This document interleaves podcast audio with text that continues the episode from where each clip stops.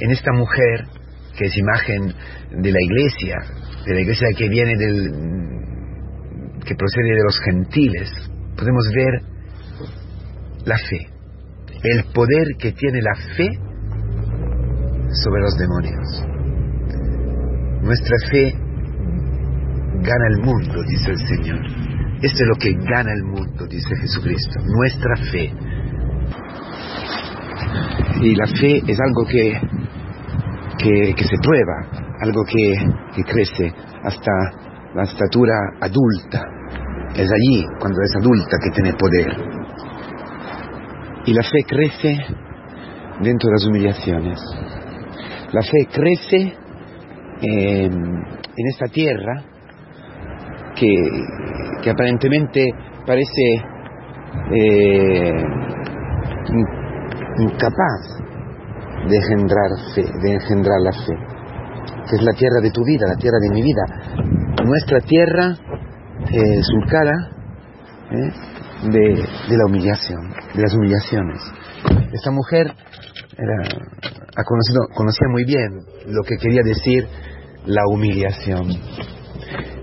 Ella conocía el, eh, rechazo, conocía eh, que quiere decir no tener derechos.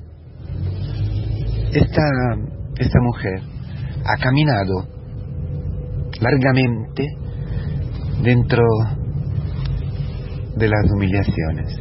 Es esto el punto fundamental del Evangelio de hoy. ¿Y por qué se ve la fe en esta mujer que, que había fracasado?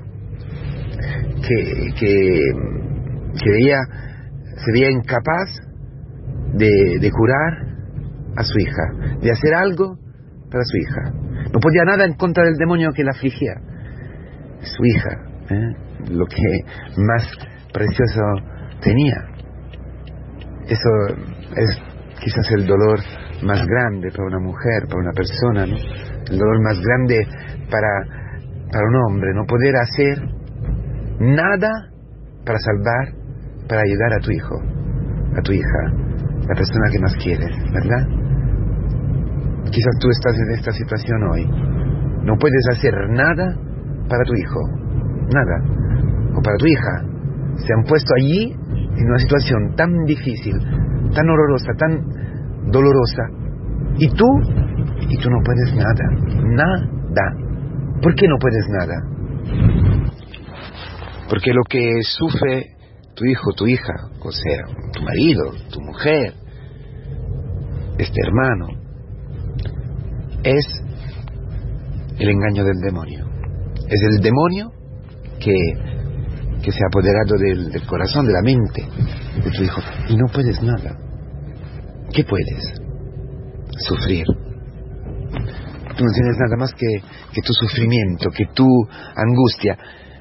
Bien, en esta, en esta situación tú puedes ver brotar la fe adulta, la fe verdadera. Porque la fe verdadera, la fe adulta, se nace y crece dentro de esta incapacidad. Eh, es algo impresionante, pero es así, hermanos queridos. Tenemos quizás eh, pensamientos sentimentales o moralistas sobre la fe. La fe viene de un corazón humillado, de un corazón que, ya, que ha aceptado su realidad. Tú, has aceptado que no puedes nada. Tú has aceptado que quizás ¿eh?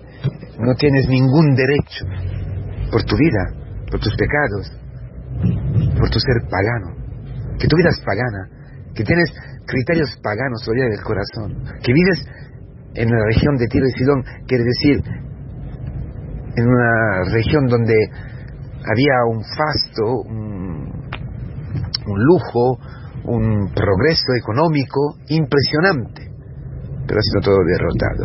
Leer la historia de la historia de Tiro y Sidón en la escritura es importante, las profecías de Isaías y verás tu vida, mi vida, la vida de, de los orgullosos.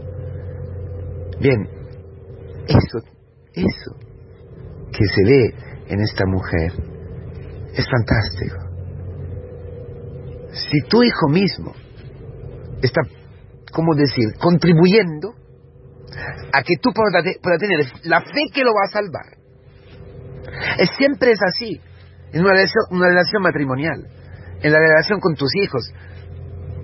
Siempre, hermanos, la humillación que procede del otro, la realidad del otro, me denuncia, descubre mi incapacidad de amarle, de salvarle, de poder hacer, porque hay cosas que no puedo hacer.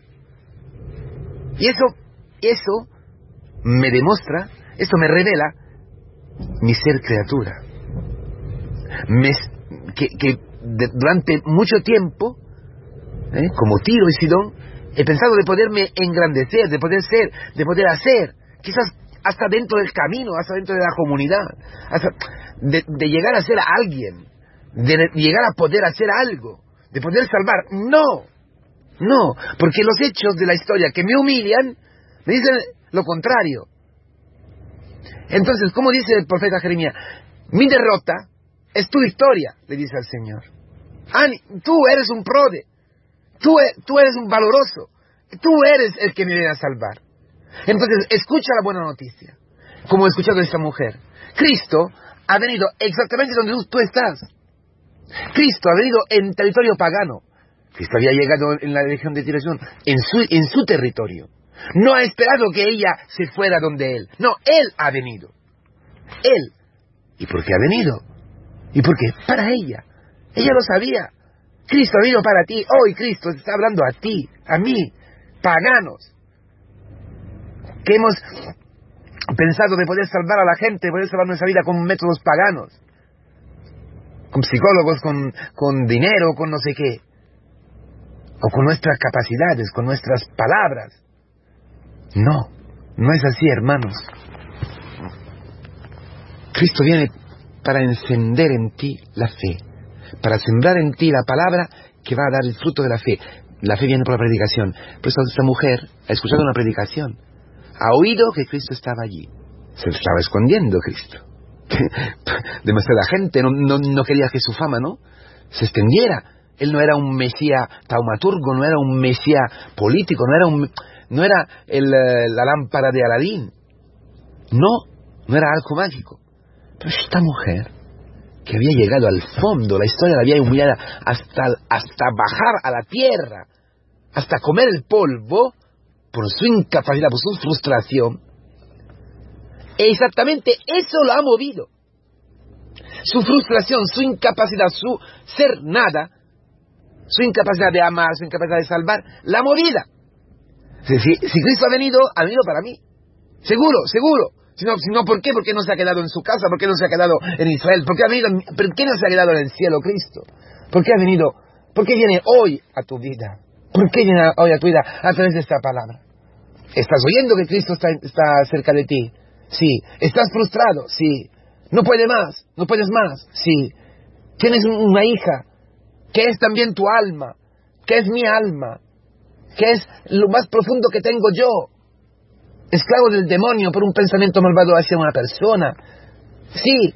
Y no puedes nada contra ello, contra ello. No puedes nada en contra del demonio. No. Lo has descubierto. Has descubierto que eres, que eres una pagana, que eres un pagano, que soy un pagano, aún sea eh, un presbítero y misionero, y etcétera, etcétera. Sí, Cristo está aquí para mí. Cristo, Cristo ha venido para mí. Cristo está en esta casa, que es la comunidad cristiana, para ti. La comunidad cristiana, mis, misio agentes.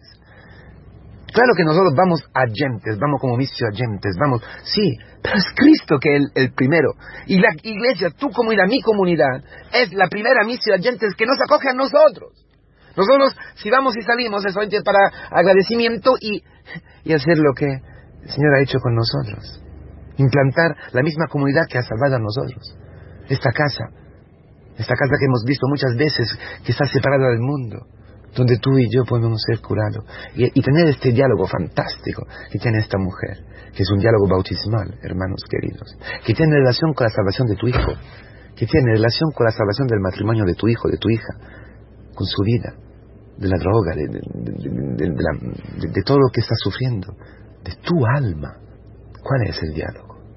Esa mujer ya ha caminado mucho, ha bajado, ha bajado, ha bajado, ¿no? Esta escalera que estamos todos recorriendo, eh, percorriendo en este camino neocatecumenal que el Señor nos ha regalado. Miga está ya lista para entrar en el bautismo. ¿Por qué? Porque el Señor dice, ten piedad de mí. Hijo de David, ten piedad de mí. Ya lo reconoce, que Él es el Salvador. Su única, su última posibilidad coincide con su única posibilidad. Esto es, esto es el criterio, el discernimiento para ver nuestra historia, para, para leer los acontecimientos de nuestra vida. Cuando tú llegas a la, al fin, cuando tú de verdad no, no puedes más y solamente te, te queda Cristo, es el momento más importante y fundamental de tu vida. Dios tiene paciencia contigo, conmigo. Tiene paciencia que en nuestra libertad pedimos, pedimos eh, ayuda a, todo menos, a todos y a todo menos que Él, menos que la iglesia. O, o, que pedimos, o que pedimos ayuda a una imagen falsa de Dios y de la iglesia, idolátrica. Él tiene paciencia hasta que todo fracasa. Hasta que todo fracase. ¿Cuándo? ¿Cuándo? Cristo se queda como la única posibilidad, porque las otras han fracasado. Ese es el momento de la fe. Este es el momento de la fe. Para ti, para tu hijo, para cualquier otra persona. Para este hermano que está en crisis y que tú quizás estás juzgando. ¿Verdad? O este cura o esta familia. Entonces, cuando todo derrota, cuando todo desaparece y se revela incapaz de salvar, se queda Cristo. La última, porque es la única posibilidad. Las otras no eran posibilidades. Se queda allí. ¿Y tú qué puedes hacer? Arrodillarte como esta mujer, humillada, y, y aceptar que no eres digna, que no eres hijo, no eres hija, no, no somos hijos de Dios, no, no, somos paganos, necesitamos entrar en el agua. Necesitamos convertirnos de verdad. Hemos caminado y caminamos todos los días. Y necesitamos entrar en el agua donde Cristo ha bajado antes de nosotros para entrar con Él, sepultarnos en la muerte suya. Este es el sentido de estas migajas. Es la carne de Cristo que baja del cielo en, la, en el polvo, en, en las migajas en qué está reducida tu vida, está reducida la vida de tu hijo, mi vida. Cristo se une, une su carne, hecha polvo, a tu vida hecha polvo. Quiere decir entrar dentro la muerte con Cristo en el agua del bautismo, entregarle todo, arrodillarnos, despojarnos, entrar desnudos en la, la muerte, para resucitar con Él. ¿Y qué quiere decir? ¿Cómo se hace eso? Señor, tienes razón, yo no tengo derecho, pero tú estás aquí por mí, para mí. Yo lo sé que tú estás aquí para mí. Y es verdad que no tengo derecho, pero, pero hasta los perros, yo soy un perro, como se, como se llamaban, como los judíos llamaban a los paganos, aquí dice perritos, son perros, ¿eh? hijo de perros, ¿eh? así se dice, ¿eh? y se decía, es verdad que soy un perro, es verdad que mi vida ha sido así, es verdad que yo no tengo ninguna capacidad, no puedo, ni soy hombre, esto quiere decir, ni soy hombre, soy persona. Sin ti no, he estado persona, mi hijo sin ti no, es persona, lo sé, lo sé. No puedo nada con este demonio. Pero tú deja caer una migajas, una sola.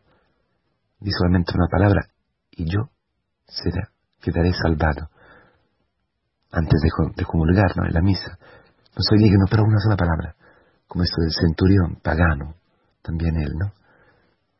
Una sola migajas, una pequeña, un fragmento de tu vida va a salvar mi vida, yo lo sé. Cristo es vencido de esta fe, esta fe que se ha hecho fuerte, que, que, que le ha permitido a esta mujer de osar, la osadía, de ir en contra de todo, saliendo, o mejor dicho, esta fe que brota propiamente de la indignidad. Y esta es la otra buenísima noticia. Ánimo, hermanos. Eh, porque nosotros todos los días estamos allí. Tú puedes salvar a tu hijo. No, no puedes salvar Cristo. A través de tú arrodillarte y decirle estas mismas palabras, Señor, no soy digno. No es, digno, no es digno mi hijo. Pero una migajas, una migajas de la mesa, de la mesa eucarística. Un poquito, un poquito de tu vida en mí. Un poquito. Señor, un poquito. Un fragmento. Y mi vida cambia. Y mi hijo será sanado. Y así ocurre. Así ocurre. Tu alma, que este hijo, tu, corazón, tu, interior, queda sanado, librado, exorcizado. Vas a, a conquistar la libertad que Cristo ha ganado para ti. La fe. La fe gana y conquista la libertad. La fe que gana el mundo, gana el demonio. Es esta fe humilde, esta fe que nace de una vida hecha migajas, hecha polvo, contrida, una vida humillada, donde nace la fe pura, que solo tiene a Cristo. Y Cristo, tú tienes derecho, ¿eh? No tienes derecho, pero tienes derecho. Es para ti, Cristo. Cristo es para ti. El demonio te ha dicho creer que tú eres indigna. Y lo eres, por tus pecados. Pero Cristo Cristo te ama, Cristo ama a tu hijo. No desesperes, no decepciones, no tengas miedo. Cristo es ganado por tu fe, por la fe de la iglesia, por la fe de los humildes. Que nuestra vida sea así, hermanos. Feliz día.